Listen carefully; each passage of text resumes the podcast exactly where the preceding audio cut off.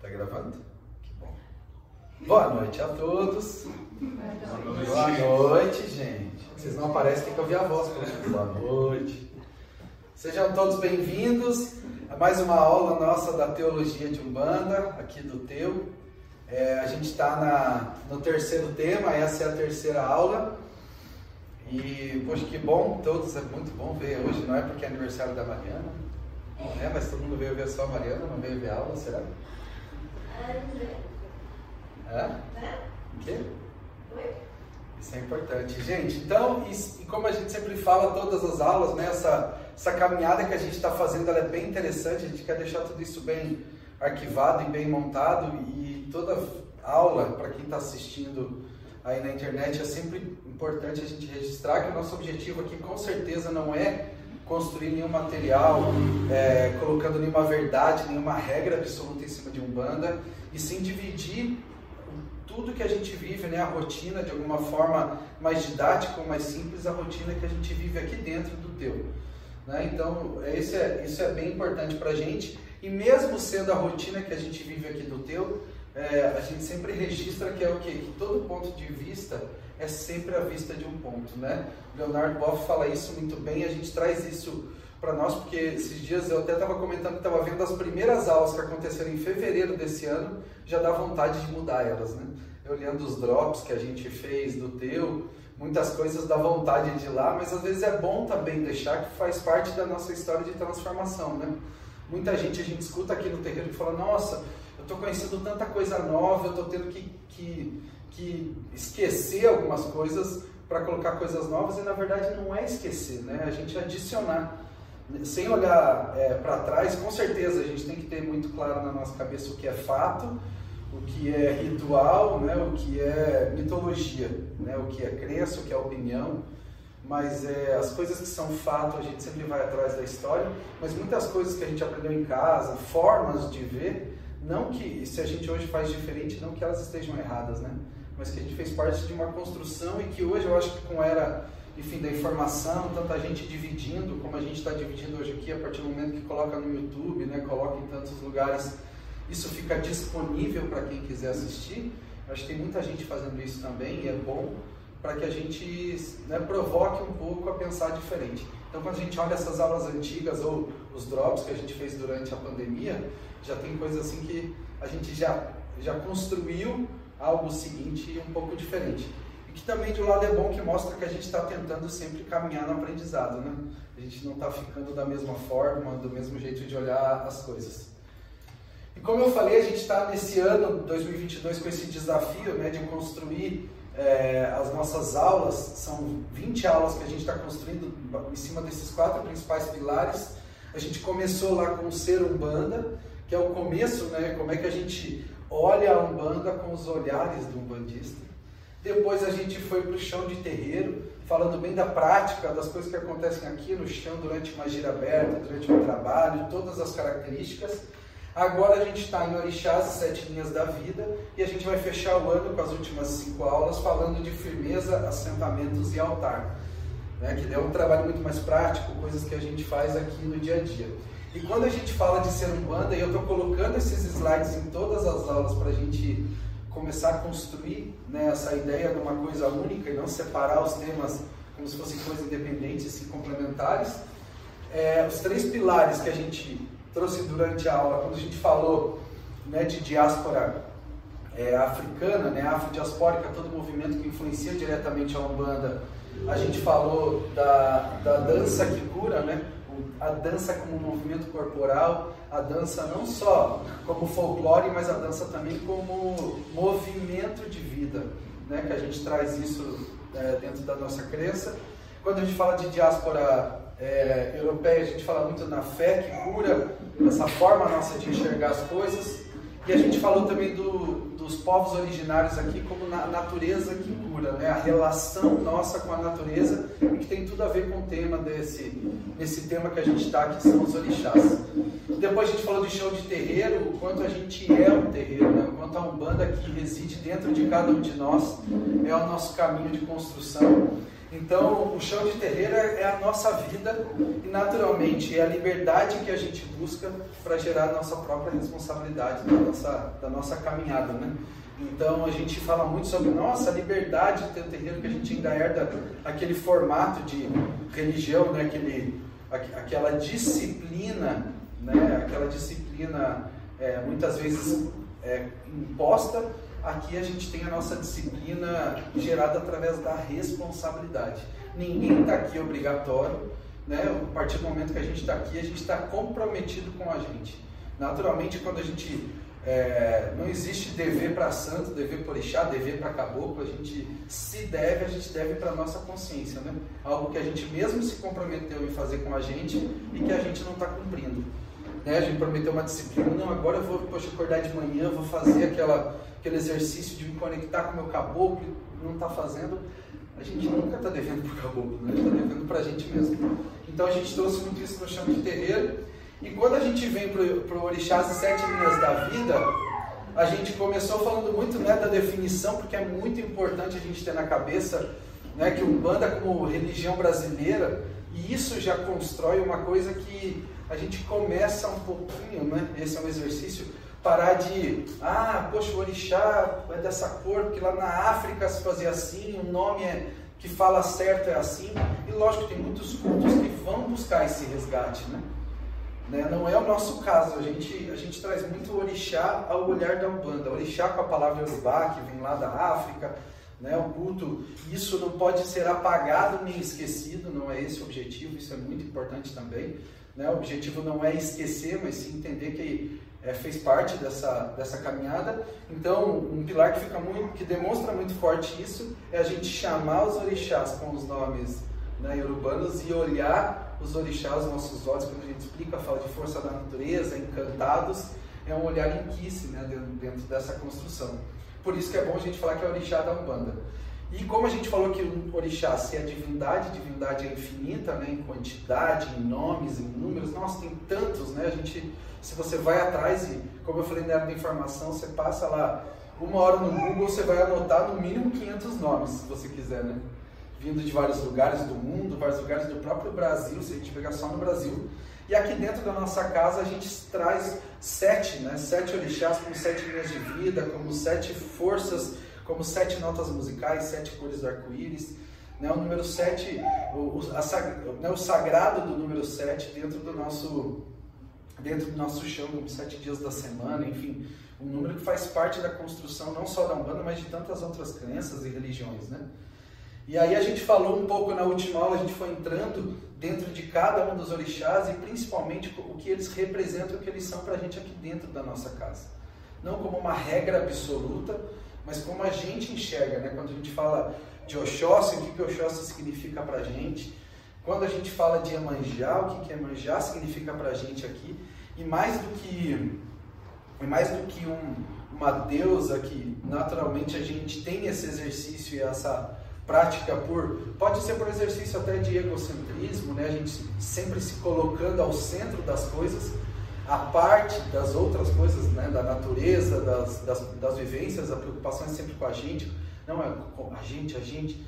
Naturalmente, quando a gente conhece alguma coisa nova, diferente, seja é, uma divindade, a gente quer personificar, né? A gente quer imaginar ela com o corpo de um ser humano, a gente quer imaginar ela com qualidades, defeitos, enfim, né? Ou muitas vezes para justificar as formas que a gente age e não tem orgulho, ou muitas vezes para vangloriar as coisas que as pessoas elogiam na gente, né? Ah, não, nossa, você é super assim, ah, eu sou porque eu sou filho de algum, né? Eu sou porque Iemanjá está na frente, né? Então, assim, é, e sendo que isso é natural desse exercício como ser humano que a gente faz. É, lógico, não é para amanhã falar, meu Deus, tudo isso é errado, mas é muito mais para a gente começar a gerar um pouco dessa questão. Será que é, quando a gente fala de orixá, a gente está querendo falar muito mais sobre o orixá ou sobre a gente? A gente está tentando se explicar ou está tentando né, é, achar resposta.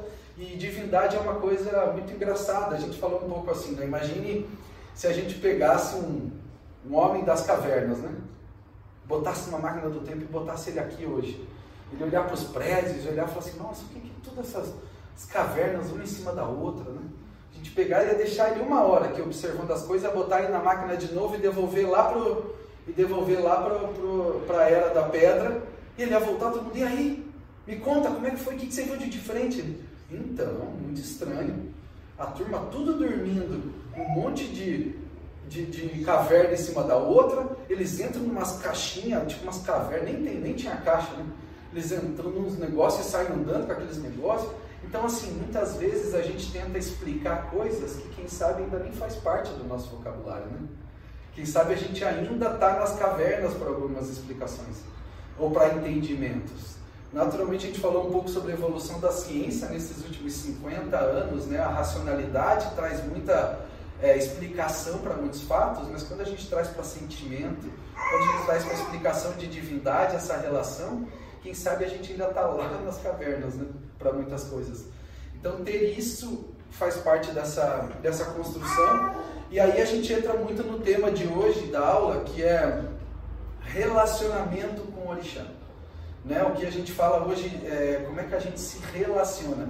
E eu fui buscar um monte de referência, mas nada melhor do que falar, dividir um pouco de como eu me relaciono. Né?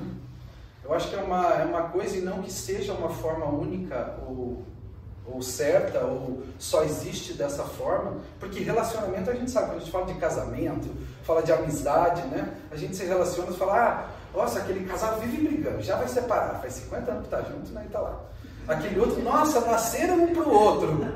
É tudo lindo, nasceram um pro outro, um mês acaba. Então, assim, não existe uma racionalidade para explicar o sentimento, concorda? Né? Não existe a fórmula. E com amizade é assim. Né? Quando a gente tem os nossos amigos, é, a gente fala brincando com o filho, né? Não dá aquela vontade de é, dar um burro na cara, tá, parece que nasceu completa, que é completamente diferente. Mas ama de uma forma que a gente não consegue nem explicar. Não consegue nem né, explicar. Podia ser um pouquinho mais comportado, podia ser, né? Então a gente quer tanta. E volta de novo, né, nesse, às vezes, esse egocentrismo, a gente quer projetar tantas nossas coisas nas pessoas, nas coisas, e a relação com a divindade, ela é a mesma coisa. É a mesma coisa. Então, hoje vou falar, lógico, do nosso guia espiritual da casa, né, que trazido por Cobra Coral, na verdade a explicação dele traga sempre algum MG para a gente ter essa referência de força da natureza dentro do chão da nossa casa. Então não tem como falar de orixá dentro do teu sem a gente falar de algum MG, né? Sem falar de algum MG. Então, e dividir um pouquinho de como eu vivo nessa relação com ele, né? E, e para que, poxa, quem está aqui, ah, mas eu sou filho, eu me sinto filho de todos os orixás. Então, é, eu acho que eu comecei uma relação muito forte com o orixá pela a minha porta de entrada, quem sabe, nesse lugar onde a gente está construindo essa relação foi Ogum, mas hoje eu já me vejo me relacionando com muitos outros orixás, quando faço um amalá, quando eu ajoelho no chão para me conectar, seja no meu pensamento, seja nas forças, eu, eu, eu, busco em todos os orixás, ou pelo menos nesses sete que a gente traz para dentro da casa, né? Então, mais do que a gente ter uma quantidade, ou muita gente acredita que, não, eu sou filho daquele um orixá que, nossa, eu é, que, poxa, vem lá da, do, né, parece que a gente precisa validar né, alguma coisa como se fosse secreto, que ninguém, ninguém tenha. É muito melhor a gente construir uma relação muito mais profunda com quem está do nosso lado, né, com quem a gente convive através aqui do teu, é, entender a fundo. Então, assim, é, falando, falando diretamente da minha relação com o MG, é muito, é muito, muito bacana falar, é emocionante, porque desde que na vida, né, eu, eu vim de um terreiro onde não se tinha abertura de ori, né? Eu nasci no terreiro que você não falava, ah, você é filho de tal orixá, você é filho de tal lá, não, não tinha essa, essa, esse ritual. Né? E quando eu comecei a ter relações com outros lugares onde tinha, desde o começo as pessoas me encontravam na rua e falavam, você é macumbeiro? Você é filha de algum. Certeza que você é filha de algum. E aquilo sempre vibrou na minha cabeça com uma relação até, eu não sei se foi eu tanto que eu quis ser filho de algum. A ponto das pessoas me falarem e me falar, não, mano. chegava na hora de jogar um búzio. Né? Eu ia numa mãe de santo jogar búzio, eu ficava, algum, dá algum, dá algum. O pensamento era tão grande, que o búzio virava. Ela falava, não, é o burro né, de tanta aquela vontade que, que eu tinha de ser. E quando começou essa, essa relação, naturalmente nasceu como várias vezes a gente olhou aqui, ah, então é por isso que eu sou assim. Certeza. Então por isso que eu não aguento, por isso que eu tenho fogo no rabo, não aguento ficar numa cidade, quero me mudar, quero fazer isso, quero casa, quero fazer as coisas, quero. É, como que é? Tá, como que é? Tô empurrando as coisas para depois perguntar, né? Aquela coisa de briga de amigo, dar o soco e depois pergunta o que era para bater, né? Então assim, aquele fogo amigo está ali né, de, disponível, disposto e movimento e várias coisas ao mesmo tempo. Então sempre vinha, então naturalmente o primeiro passo foi eu é, me justificar me justificar. O que trouxe um pouco de consolo, né? Que quando você olhava para as pessoas em volta, seja um amigo, seja a família, falava, por que eu sou diferente desse jeito? Então o Orixá, ele, ele no começo na minha vida, ele assume um pouco esse papel de justificar muitas coisas que eu era. Ah, também, né? Sofri de algum por isso. As coisas que aconteciam boas na minha vida, seja lá uma evolução profissional, uma promoção, que eu me destacava na frente dos outros, ou seja, alguma coisa que não era muito bom quando eu ofendia as pessoas sem pensar, quando eu, né? Então virava assim, quando eu falava e depois falava, pô, não deveria ter falado. Né? Ofendia de graça, né? A gente acha que a gente tem que falar tudo o que a gente pensa, né? E, na verdade a gente tem que pensar se o que a gente vai falar vai construir ou vai ser só a nossa opinião. Né? Se for só a nossa opinião, guarda para você. Se você acredita que de alguma forma você vai construir, contribuir com a pessoa, fale. Então isso faz parte desse meu começo na relação com o Orixá. E quando eu tive a oportunidade de frequentar, ser filho da, da, de uma casa lá de São Paulo, né, o centro de giro lá da mãe Gisele da Baiana Jacinta, começou a mudar um pouco a minha relação com o Orixá, vendo, vendo ela, vendo a minha mãe se relacionar com o Oiá, que era mãe né? Oiá, ela chamava só de Oiá, a, a relação que ela tinha de, de convívio, de conversa. entrava na cozinha do terreiro, ela estava falando, eu falei, você está falando com quem? Ela falou com a meu filho. Em todo lugar que ela estava, tudo que ela fazia, tudo, tudo era relação. Era direto, 24 horas por dia. Era, era, era uma relação de amizade, de amor. Para ela, ela estava em Oiá e ela estava nela o tempo todo. Era uma coisa de né, começou a tirar uma divindade que a vida inteira eu vi no altar, que quem sabe pela minha criança, de quando eu era criança, eu tirei Jesus, tirei Deus, botei algum. E ela começou a fazer com que ele, aquela divindade ela, ela se aproximasse. Ela ficasse cada vez mais próximo a ponto de entender que ela mora dentro da gente. Tanto que para a crença de candomblé, né, as, as, né, as pessoas deitam para o santo para nascer um orixá na cabeça, né, no morinho né, faz a deitada, que é chamada, o recolhimento, né, é aberto uma cura, que faz a raspagem né, da, da cabeça, porque nasce um orixá. A ponto de você entender que o orixá ele mora dentro de você com força da natureza. E aí quando você vai entendendo e fala, pô, mas se eu fui criado por uma divindade, a divindade fala que, poxa, a criação dela é igual a ela. Pô, a gente começa a se sentir divino, né? A gente vê, como eu falei, Maria Padilha falando para uma mulher que pergunta para ela como que é ser uma rainha. Ela falou, que estranho, né? Uma rainha perguntar para uma outra rainha o que é ser uma rainha. Quando a gente começa a ouvir essas orientações, entendendo que na verdade né, a gente tem essa capacidade, a gente, a gente entende que essa força da natureza mora dentro da gente. Então nesse ponto a minha relação começou a mudar para um lugar onde, onde algum assumiu um papel na minha vida de não, eu não esquecer de quem eu sou. Né? Ele começou a morar num lugar que, ao contrário de antes justificar as minhas atitudes, ele sempre serviu para me lembrar de quem eu sou. De toda vez que, por algum motivo, seja ele profissional, por algum relacionamento, por alguma coisa, eu me distanciava do que eu era, Ogum era aquela força que me trazia de volta para quem eu era. Né? Então foi uma relação de uma construção de, de identidade. E não uma construção de justificativa, uma construção de identidade, eu me identificar com aquilo. E aí foi a época que realmente eu fui saber os itãs de Orixá, nossa, algum, ah, entrou na tribo, falou, arrancou a cabeça de todo mundo. Falei, ah, esse não foi. Nossa, que, que sanguinário. Eu lendo, eu lendo Itãs, eu lendo mitologia, aos olhos de como eu estivesse lendo um livro, né, que é, acho que todo mundo aqui tem por ter nascido em escolas aonde né, o livro era o patrimônio, né? O livro era a verdade, né? o professor utilizava o livro para te falar a verdade, a gente cresceu com isso. Então, qualquer livro que era dado na nossa mão que a gente lia, a partir do momento que a gente leu, aquilo se tornava uma verdade. Né? Então, imagine você ler um livro de histórias, de mitologia, com esse olhar. Então, você começava a ler e falava: Nossa, como faz isso? Nossa, daí você vai falar: Poxa, o lado né, Kizila de algum, força negativa, força positiva. Ah, então eu não posso provocar algum, eu não posso chegar perto disso, eu tenho que ter sempre um ferro comigo. Aí eu comecei a entrar nessa crença do relacionamento de algum morando dentro de mim. Então eu sou uma morada sagrada da divindade. Poxa, eu tenho que cuidar dele aqui dentro. Eu não posso deixar ele ao léu, né? Eu não posso largar ele no mundo para para fazer o que eu quiser com o meu corpo, porque nesse corpo existe uma, uma divindade morando. Né?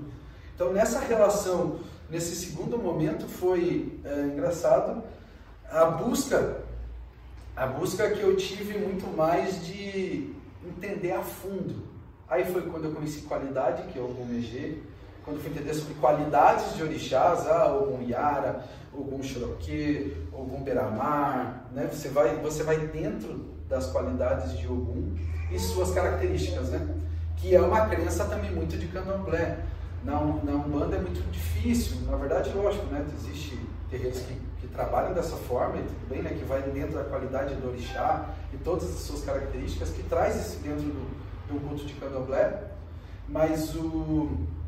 Mas quando a gente fala de, de Umbanda, é mais difícil, né? Então, e eu não, eu comecei a falar, não, eu quero, eu quero saber. Ah, o Umegê, caramba, que legal, o Umegê. Aí eu fui lá, poxa, divindade, né, bacana, você tá aqui, né? Divindade é lá no céu, é naquele lugar maravilhoso. Aí você vai ler a primeira coisa que aparece de algum Megê, ah, esse é o orixá das almas. Trabalha com a morte, trabalha de ah, não, né? Pô, custava ter um orixazinho, né? Sei lá, iluminado, traz a luz. Tinha que trazer, né? Tipo, treva, morte. Tinha que ser o guardião das sete porteiras do cemitério. Digita no Google Gumegê e bota imagem. É só cemitério. Cruz, aquele soldado, né, quem faz o, o sincretismo muito forte com São Jorge, né, ele bota o soldado de preto, com uma espada na mão em cima de um cavalo preto, como fossem aqueles cavaleiros da, de filmes, né? Andando aonde? Dentro do cemitério com um cavalo, né? Então, aí eu tive essa relação com algum, falei, poxa, é isso? Aí começa a aparecer trancar na minha vida, essa turma para validar, né? Tá bom, sou do cemitério. O que, que tem no cemitério, né? E aí você vai entendendo que a força e reinos, explicações. É, aí eu entrei no meu terceiro momento, que é o momento que eu acho que eu estou até hoje na minha relação com o Gumegê, que é a força, na verdade, a relação de transformação. De transformação. Né? É uma força que, para a minha vida, ele faz com que é, nada, nada esteja estagnado, né? nada faça com isso. E aonde eu encontro meu conforto é justamente no movimento. E cada vez mais eu percebendo que dando voz, né, gerando essa relação, porque é igual quando a gente começa um relacionamento com alguém. No primeiro encontro, gente vai lá com a roupa mais bonitinha, né?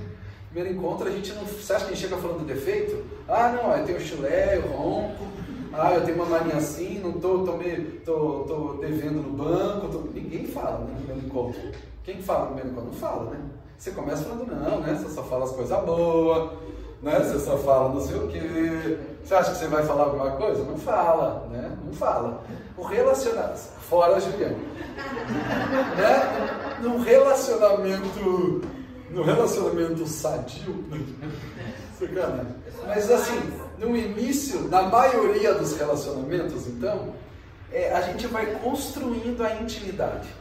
Né? A gente vai construindo a intimidade e naturalmente tem coisas ou características que não vai precisar sem, nem ser faladas, concorda? Vai chegar uma hora que você está se relacionando que você não fala mais com palavras, né? Não é quem está, poxa, casado, eu falo muito isso a Beth, casada há quanto tempo, né? A mãe também, quantos anos. Você chega às vezes no relacionamento, é só olhar? É isso. Né? Eu, eu e a Mariana, às vezes eu chego do trabalho, aquela coisa, ela só olha e fala, Ih, ela já sabe, ela já sabe o que aconteceu. Então, e por que, que um relacionamento com uma divindade seria diferente? Né? Porque se a gente está falando de relacionamento, por que, que seria diferente? Né? Por que, que a gente colocaria ele num lugar distante, sendo que, que a gente está mais pedindo que ele esteja próximo?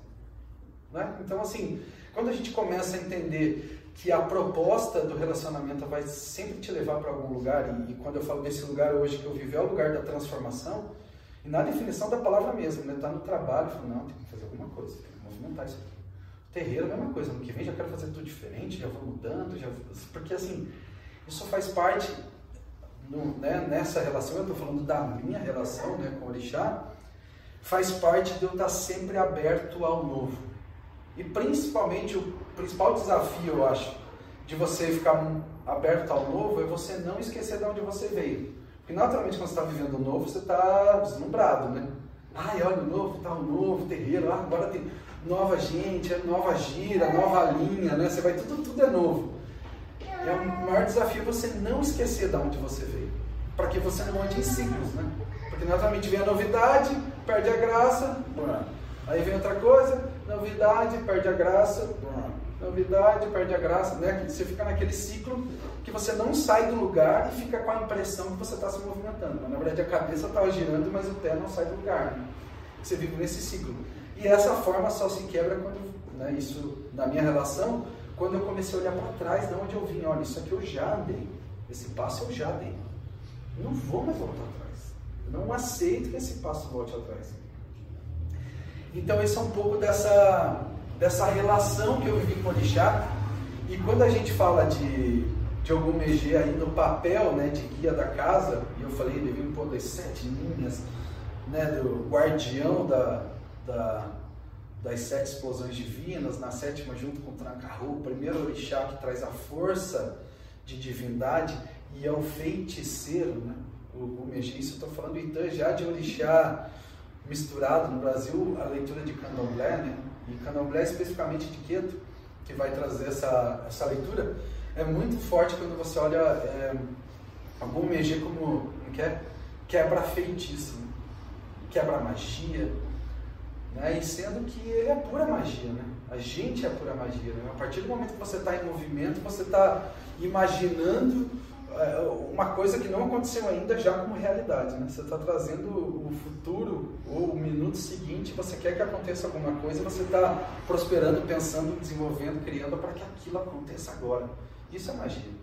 Né? Quando a gente soma elementos com a intenção, quando a gente constrói é, quando a gente quebra paradigmas, quando a gente desafia quem a gente é, então tudo isso faz parte é, de magia.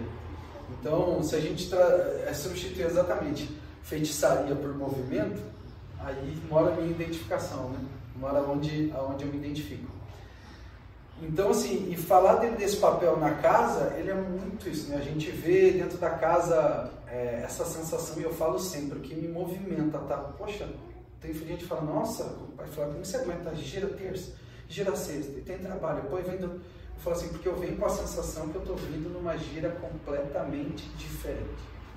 Completamente diferente. Eu venho aqui, o que eu sei é o nosso compromisso de fazer a abertura, né? Defuma, tá? faz as coisas, salda. A partir do momento que eu paro no altar, e foi interessantíssima a última gira, justamente por causa disso. Na hora que estava abrindo, eu já falei, hum, Aí, beleza, vamos para os malandros, né? Chama malandro, de repente a, a, a gira fez assim, né? Vou. Ela virou completamente. E isso, para mim, é o que me alimenta. É o que me alimenta, alimenta a minha cabeça, alimenta a minha vontade, minha determinação, minha, minha, minha responsabilidade de estar aqui é o que movimenta, né? De falar, o que será que vai acontecer nessa gira? A gira que eu estou viajando, que a mãe toca, já, ela chega em casa e já tem a mensagem. E ela fala, não, foi tudo bem. A pior resposta que ela pode me dar. É a pior. Como assim tudo bem? Quero detalhes. O que aconteceu? Quem foi? Ela, nossa, quem foi? Ah, foi, acho que foi, foi a Thaís, foi a Ju, foi a Mariana, foi a Dani. Ah, eu não lembro. Falei, como eu não lembro? Como eu não lembro, me conta, quero saber detalhes. Quem foi, que ponto que tocou, como é que foi, quem estava no tabaco. Pô, mandou ir na assistência, quem estava na assistência? eu vou lembrar, estava, tinha 20 e poucas pessoas. Cheia vazia, vazia ou cheia? Quantos consultas? Quanto tô? Aquela coisa, sabe, de falar, de, de entender, de se conectar com o que está acontecendo. É um pouco essa forma. E quando a gente acaba trazendo, né, a gente, na nossa egrégora de abertura, a gente defuma a nossa casa, a gente é, salda o Gomegê, né, a gente bate a cabeça para essa força da natureza como o Gumegê, o que ele vai trazer para nossa casa vai ser sempre movimento. Então essa força que a gente bota nos nossos, trabalhos, seja uma pagelança no meio, seja um descarrego, seja uma mandinga, seja uma mironga de caboclo que a gente faz, o que a gente faz no chão da nossa casa, com certeza tem movimento, força da natureza de algum Megê. E essa relação falou, ah, mas na nossa casa então é só o Ogum Megê, é só o força, pô, mas eu sou aqui filho de Oxum, e aí? E Xangô, onde é que fica nessa história? E eu aqui com a minha Ansan, o que, que eu faço? Né? Então, assim, é, é muito interessante que essa primeira, por isso que eu falei dessa relação no momento que eu estou com o Gomegê, porque da minha relação com o Orixá, a minha relação com força da natureza, porque hoje é, eu olho para todos os orixás dessa mesma forma. E quem faz eu fazer isso é uma outra relação que eu tenho com o meu caboclo que chama-se cobra coral, que é o pai da nossa corrente, mas que todo mundo tem o seu caboclo. Quem que faz eu me relacionar com a natureza de uma forma onde eu entenda que eu faça parte da natureza e eu não esteja a parte dela, que eu acho que é o principal caminho que a gente tem na relação com divindade, com força natureza, porque a partir do momento que a gente se sente a parte dessa natureza, a gente assiste ela. A gente assiste ela da janela, a gente vê as cores de orixás, a gente vê comportamento, ah, esse é bravo, esse é, é aguerrido, esse briga, esse é mais calmo, esse é chorona, né? Esse, a gente olha como um signo, né? A gente olha como zodíaco, um distante, um mapeamento, um estudo, né? O zodíaco, os signos é um estudo, né? Que as pessoas né, fizeram em cima da, da leitura, enfim, ancestral, muita, muita história envolvida, mas é aquela coisa de um projeto, um mapa, né? Melhor coisa, acho que o mapa astral é um bom exemplo, que é onde está projetada uma leitura como se fosse um búzio, como a gente faz o búzio, né? como a gente faz o obi, é uma leitura de um movimento, que é diferente da relação com o orixá. A partir do momento que a gente deixa de entender que a gente está a parte da relação ou a parte da natureza e a gente faz parte da natureza, a relação é outra. A gente entende que nesse lugar onde eu vejo o Gumegê né, me trazendo movimento para a vida, estão todas as forças da natureza juntas, numa coisa só, no mesmo segundo, no mesmo momento, sem, sem ordem, sem. Né, isso em nenhum momento representa o apagamento cultural, a interpretação de orixás que acontece, mas eu estou falando muito mais de uma forma filosófica, muito mais uma relação pessoal, que é o que a gente vive aqui no Teu. Né? Como a gente traz o aprendizado como o caminho, a gente fala da Umbanda como a arte da cura, a arte ela tem uma interpretação pessoal. Né? É sempre importante a gente conhecer que o maior risco, né? o maior é, é, risco, acho que pode ser a palavra, da gente criar uma relação abstrata é a gente perder as origens. Né? Como eu falei, a gente ficar pensando só no novo e esquecer de onde a gente veio. Porque naturalmente pode ser a relação que for. A gente pode passar uma borracha na nossa cabeça, a gente pode consagrar cacau a vida inteira para tirar todos os estigmas, pode tomar ayahuasca, pode estar em Grayskull. Vai chegar um momento, não tem como a gente apagar ou esquecer de 100% quem a gente é. De onde a gente veio, a educação que a gente ganha dos nossos pais, a nossa formação cultural está no nosso DNA, está no, no jeito que a gente fala, está na nossa voz, está na nossa característica física.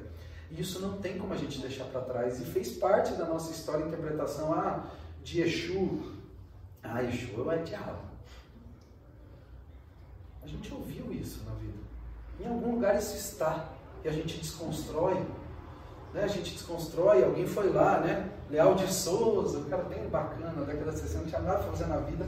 Pensou, vou lá escrever um livro para acabar com essa galera mesmo. Só para eles. Aí, nossa, foi lá e pegou a Goécia da Europeia, foi lá e. Né? Tranca-rua é o quê? Tranca-rua é esse demônio aqui. E aí isso deixa de fazer parte? Não. Mas como eu falei, não é ler o livro como uma verdade, mas entender que aquilo faz parte de uma interpretação de quem sabe quem está na tua frente, quem faz parte da mesma natureza que você, o mesmo ambiente que você. Então a relação nasce daqui, do caboclo. Por que, que a gente fala que a gente é uma tenda de caboclo e fala na abertura do ah, Oxalá e todas as divindades pisem no chão da nossa Umbanda através dos pés dos nossos caboclos. Para que quando a gente tem a relação com esse caboclo, ele manifeste tudo. Por isso que quando eu comecei daí a relação, e foi depois, porque primeiro veio algum na minha vida, ele falava algum tal, eu recebi ela caboclo, mas cara, Caboclo, beleza, caboclo é um ancestral que incorpora. Ponto. Era ali que acabava a relação. Ah, era que fazia as mirongas dele, era que falava, que trabalho. Quando ele começou nesse trabalho de a construção até do próprio teu, ele começou a assumir o papel de pai da corrente, né? uma, uma, uma importância não para as pessoas, uma importância para mim, né? uma relação. A minha relação com ele começou a mudar. Quando eu comecei a ver que toda a força da natureza que eu queria seja utilizar, ou eu queria presente na minha vida, quem trazia era ele. Quem traz é ele, né? Não é quem trazia, quem traz é ele. É ele que faz eu, eu entender o Oxóssi como a minha fonte de conhecimento de aprendizado. É para o Oxóssi que eu rezo todo dia antes de começar a aula aqui. É para o Oxóssi. O Oxóssi traz conhecimento com equilíbrio, sem ofensa, ele vai buscar. Então eu acredito nisso. Eu acredito cegamente que a natureza de Oxóssi, quando ela pisa a partir do que eu falo, do que eu rezo, do que eu canto, do que eu peço, ela traz isso para aquele momento. Então a gente vai, a gente vai, e quem faz isso é o caboclo, cobra coral, na minha vida. E quem faz isso nas nossas vidas, isso já trazendo para a criança do teu, são os nossos caboclos. Né? Então assim, é, existem muitas discussões em terreiro é, de umbanda, tipo, poxa, esse incorpora orixá, esse não incorpora. Ah, isso é caboclo, isso é orixá. Isso é isso, é aquilo. Poxa, não, não pode, imagina como é que vai incorporar. Quem o homem pensa que é, ou a mulher pensa que é, para incorporar uma força da natureza, né? Então, assim, existem muitas, inúmeras discussões e não é nosso objetivo responder essas perguntas. Mas é muito mais a gente se questionar se a gente traz essa divindade para morar dentro da gente. É, e seja o nosso caboclo, né? se apropriando de tudo que a gente já foi, de tudo que a gente é, todos os conhecimentos que a gente já teve, toda a informação que a gente já recebeu, o caboclo ele traz a partir do momento que a gente chama ele no chão de terreiro, seja o caboclo de pena, seja o caboclo de couro, seja o caboclo de tenda, seja o caboclo de morro, seja a forma que a gente enxerga ele, que ele traga tudo isso naquele momento, ah, pode chamar, pode chamar do que for. Né? Esse é o grande ponto. A partir do momento que a gente começa a trazer doutrina para dentro da espiritualidade. Né? Quando a gente começa a trazer doutrina para explicar divindades. Porque daí muita gente vai fazer isso. Existem muitos livros que falam, poxa, mas de orixá é a mesma coisa que a mitologia grega, né? Ah, orixá tal se sincretiza com Zeus, né? Ah, orixá tal é, poxa, esse é Afrodite. Esse, né? A gente vê semelhanças que as, que as, que as a humanidade como um todo, cada uma das suas características, explicou de alguma forma as características das divindades que eles sentiam, ou que eles precisavam, ou que eles queriam para dentro da sua vida, né, de alguma forma. Então, assim, é, a gente trazendo né, é, a relação que a gente tem, que ela, se a gente puder, lógico que é difícil dar o restart, né? é difícil esquecer tudo que a gente lê, tudo que a gente consome sobre orixá e não é para esquecer. E não é para esquecer.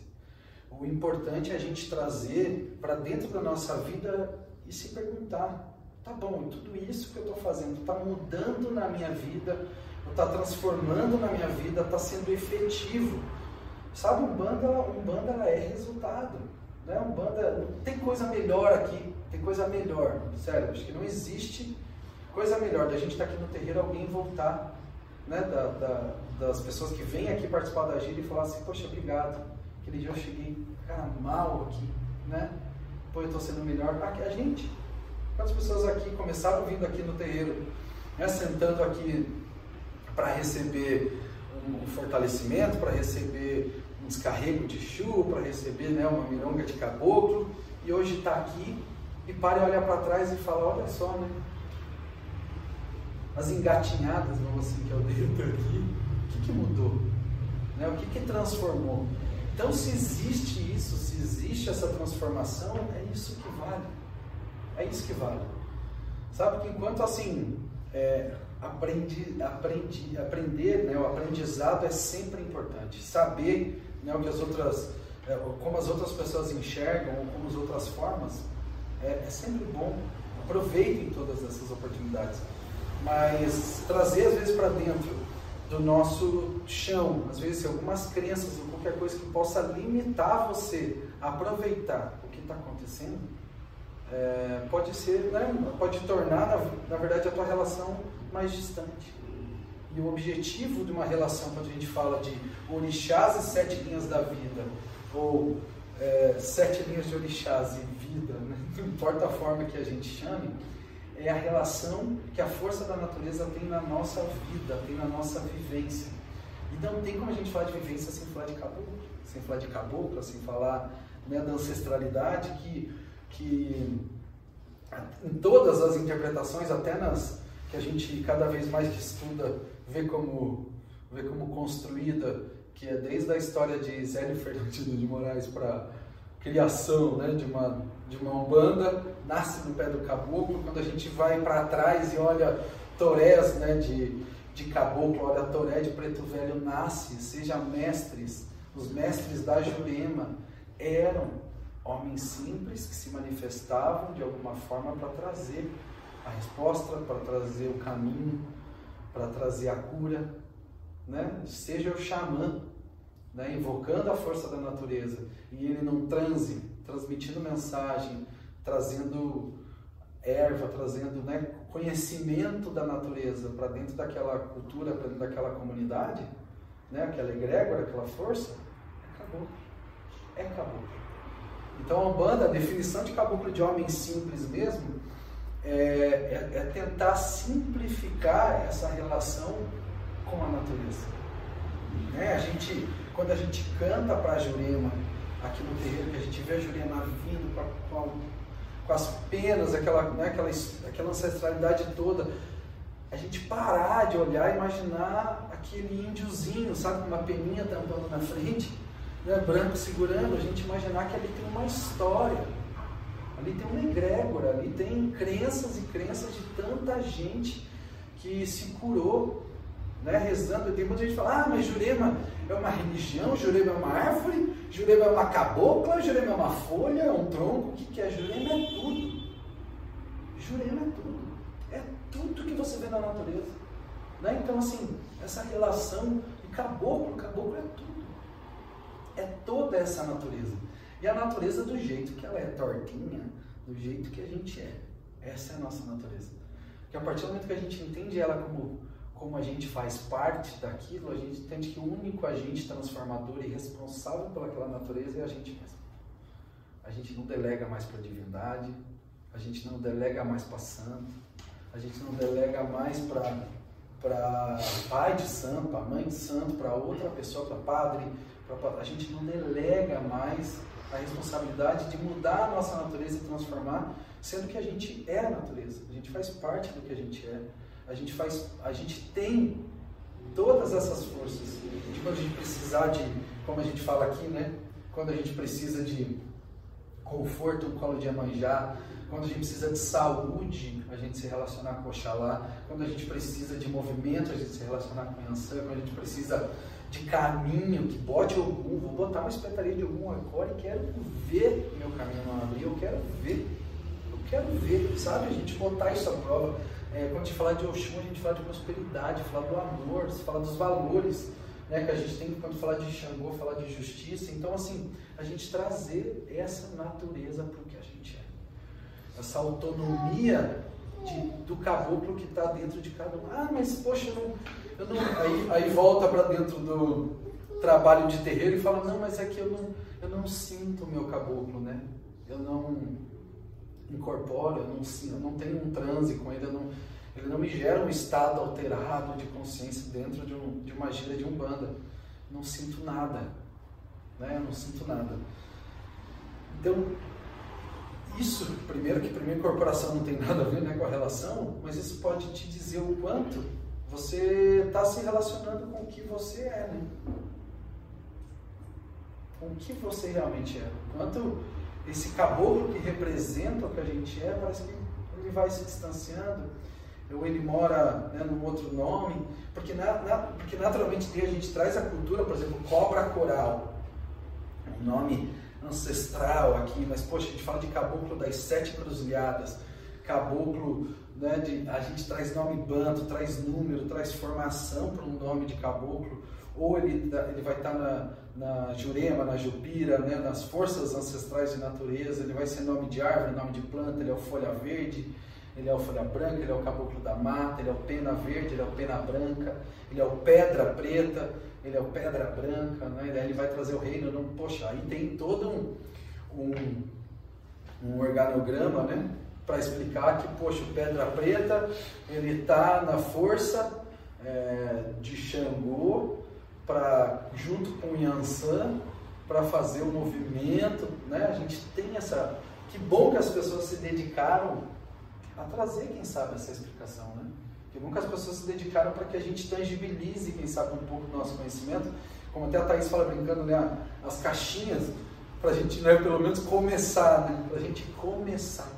Para a gente começar a entender. É, porque a gente nasceu diferente. Né? Se a gente puder mudar e ter essa relação da natureza, que a gente comece a fazer isso com o Léo, que a gente comece a fazer isso com o Dom, que a gente comece a fazer isso com a Kiara, né? que quem sabe ainda vão ter oportunidade de não ter aquele impacto que a gente teve. Né? Que a gente comece a abrir aqui uma escolinha de educação infantil. Já imaginou? Né? Como tem tantos colégios católicos, a gente, poxa, ensinar a relação com a divindade, a relação com a espiritualidade, né, para as crianças a partir do nosso olhar, que é o que a gente quer tanto ter hoje, a partir do momento que a gente decide ser um bando. Né? E aí, daqui 20 anos, o Léo vai estar aqui na frente. Dom vai estar aqui na frente contando para a gente como é. Como é se relacionar com o caboclo. Como é se relacionar com a natureza sem antes né, ter colocado nenhum tipo de amarra, sem antes precisar tirar tantos véus, que parece que quanto mais a gente tira, mais tem. Né? Aí eles vão contar pra gente. Quem sabe um dia, né? Dom, eu estou gravando isso para você ouvir, Léo, eu estou gravando para vocês ouvirem. Isso vai ficar gravado, o YouTube não vai deixar de existir até lá. Vocês vão assistir esse vídeo e vão apresentar pra gente. Kiara é isso mesmo. Então, assim, é... isso pra gente é importante. A gente começar, por isso que a gente escuta muito no terreiro, quem sabe, de a gente voltar a ser criança um pouco. Né? A gente voltar a ser criança. Quem sabe a gente ter a vontade de reaprender, né? Ou aprender mais. Porque o reaprender ainda traz aquela ideia de ah, eu preciso apagar o que eu, que eu acreditei até hoje e, e, e acreditar numa coisa nova agora. Não. Como você vai fazer isso? Não? Chega a ser um pouco incoerente. Que você precisa é adicionar, é, é deixar que a caminhada do teu aprendizado ela continue andando, ela não pare. Ela continue dando os passos que ela tem que dar para o conhecimento que vai vir pela frente, pela nova forma de você se relacionar, pela nova forma de você ver aquele orixá, pela nova forma de você ver o teu caboclo. Né? Então hoje eu dividi a minha relação direta, lógico, com o meu objetivo da aula era trazer relação e eu falei, cara, fui atrás de tanta informação, falei, poxa, mas nada melhor que eu dividir com o que eu me sinto. Né? Pode ser que seja distante para muita gente, falou, cara, nunca, não imagino me relacionando dessa forma e tudo bem. Ou quem se afinizou, falou, é assim que eu vejo, também tudo bem, não importa. Não, é, não existe uma relação certa. Não existe uma relação certa. É, eu acho que a grande mensagem dessa aula, quando a gente fala de algum EG, fala de qualidade de orixá, ou fala da relação que a gente tem com o orixá, é busque isso. Busque. Busque trazer o orixá que hoje, quem sabe na tua cabeça ele está no altar, quem sabe ele está, o teu caboclo ele está embaixo do pé de uma árvore, que quando a gente está aqui na gira, você chama, ele vem para cá, ele está nos ventos, ele está no mar, ele está no, reino nas pedras, você chama, ele vem para cá. Comece a tentar trazer o mais próximo possível. Né? Deixe que ele seja parte do que você é. Caboclo, a cabocla, seja quem você é. Se você tem orgulho, e eu escuto isso de todo mundo, porque eu tenho também orgulho de ver vocês no estado alterado de consciência aqui com os seus caboclos, né? a gente fala tanto, seja o pretinho velho, seja criança, seja o boiadeiro, né, o caboclo de couro, é, dá um orgulho né, ver vocês naquele transe. A gente falou isso, até o Ico não está aqui, né? É, de ver ele na, no girão com o caboclo, né? Aquilo, nossa, caboclo de couro dele, o boiadeiro, parece que me deu um arrepio, assim, né? Aquela energia. Então isso gera um orgulho na gente. Por que, que a gente não tem esse orgulho sempre? Né? Por que, que a gente tem esse orgulho sempre? Fala assim, Como que ele veio de algum lugar, entrou num transe e voltou. O passo que ele deu em direção a gente, ele não volta mais atrás. A proximidade que a gente gerou nessa egrégora aqui no rezo, pedindo, cantando, tchanana, cantando, a gente trouxe de um jeito que não volta mais atrás. Não tem como voltar mais atrás. Não volta mais. Ou seja, se, se a gente sentiu orgulho da gente naquele dia da gira, naquele, naquela palavra que o nosso guia falou, naquele, seja naquele movimento com a mão que a gente sentiu que parece que, poxa, tirou a dor do Daniel com a mão, assim, sabe? A gente sentiu aquela força do nosso caboclo, da nossa cabocla, do nosso pretinho velho fazendo aquela mandinguinha, o Exu estourando aquela pólvora, acendendo o seu caldeirão, aquele orgulho que a gente sentiu naquele momento, que ele faça parte o tempo todo da gente, porque a proximidade, a egrégora, o exercício, enfim, o, o mistério, né? o mistério todo que a gente construiu, que cada um vai explicar de um jeito, né? O mistério todo que a gente construiu para que esse momento acontecesse, isso já aconteceu. Isso já faz parte da nossa história. Já aconteceu. A gente não precisa resgatar isso toda vez, não precisa relembrar isso toda vez. A gente já fez. A gente já fez. Nossa, já faz parte da nossa egrégora, já faz parte da nossa natureza. Então, que isso não volte mais. Né? Que isso não, não há, não há, não há, não há regressão para isso. Só projeção, só progressão né? Para essa caminhada. Certo, gente? Um pouquinho de aula de experiência e eu queria deixar só um desafio para quem quiser. Não precisa ser aqui ao vivo, né, para todo mundo, não precisa. Eu queria que durante esse mês a gente vai ter bastante mudança na agenda de outubro pelos trabalhos, eu vou estar de férias, né? Vou aproveitar também um pouco, vai ter mudanças, aproveitem. Quem quiser pegar um dia aqui, poxa, mas eu não tenho a chave do terreiro. Fala com a Sônia que mora aqui na frente, se vira, vem aqui um dia e seja filho das duas principais coisas que a gente tem que ter na banda. Sejam filhos do casal que a Maria Padilha fala que ela é filha, né? Do mistério e do silêncio esse casal maravilhoso que ela fala que muda a vida dela é o, é o mistério e o silêncio. Tragam para cá, sabe? Sentem aqui um dia, é, entendam, sabe? Eu sei que tem gente que já faz o composto, já está em fundamento, né? De, de Roncoff, acende a sua vela de sete dias, hidrata sua quartinha, acende para o seu caboclo, tem uma relação. Mas independente disso, sabe? Se for o dia de você fazer o seu Roncoff, aproveite ou se quiser entrar no Roncó, veste branco, ou não, estou vindo do trabalho, não tenho nem minha roupa branca, quero só vir aqui, sentar nesse chão aqui, ou até na sua própria casa, onde você quiser. Faça esse exercício durante o mês de outubro e, e tente explicar como eu fiz esse exercício esses dias, para mim foi muito bom. Tentar explicar qual que é a minha relação que eu tenho, seja com o orixá, seja com o meu caboclo, com a minha caboclo, em que momento eu estou nessa relação. Em que momento? E não existe resposta certa, não existe resposta errada. E dividam comigo, da forma que vocês quiserem. Pode ser um áudio no WhatsApp, pode ser um vídeo, pode ser escrito, pode ser o dia que a gente estiver aqui no terreiro, me chamar no canto e, e, falar. Não tem resposta certa, não tem errado. Convido vocês, convido até quem, os filhos que não estão aqui na casa, que estão assistindo a aula, a fazerem a mesma coisa. Eu acho que é um exercício bacana, sabe? Um exercício bem legal. Certo? Todo mundo bem? Bem sim. Obrigado, gente. Com toda certeza. Esse, essa relação é tipo assim,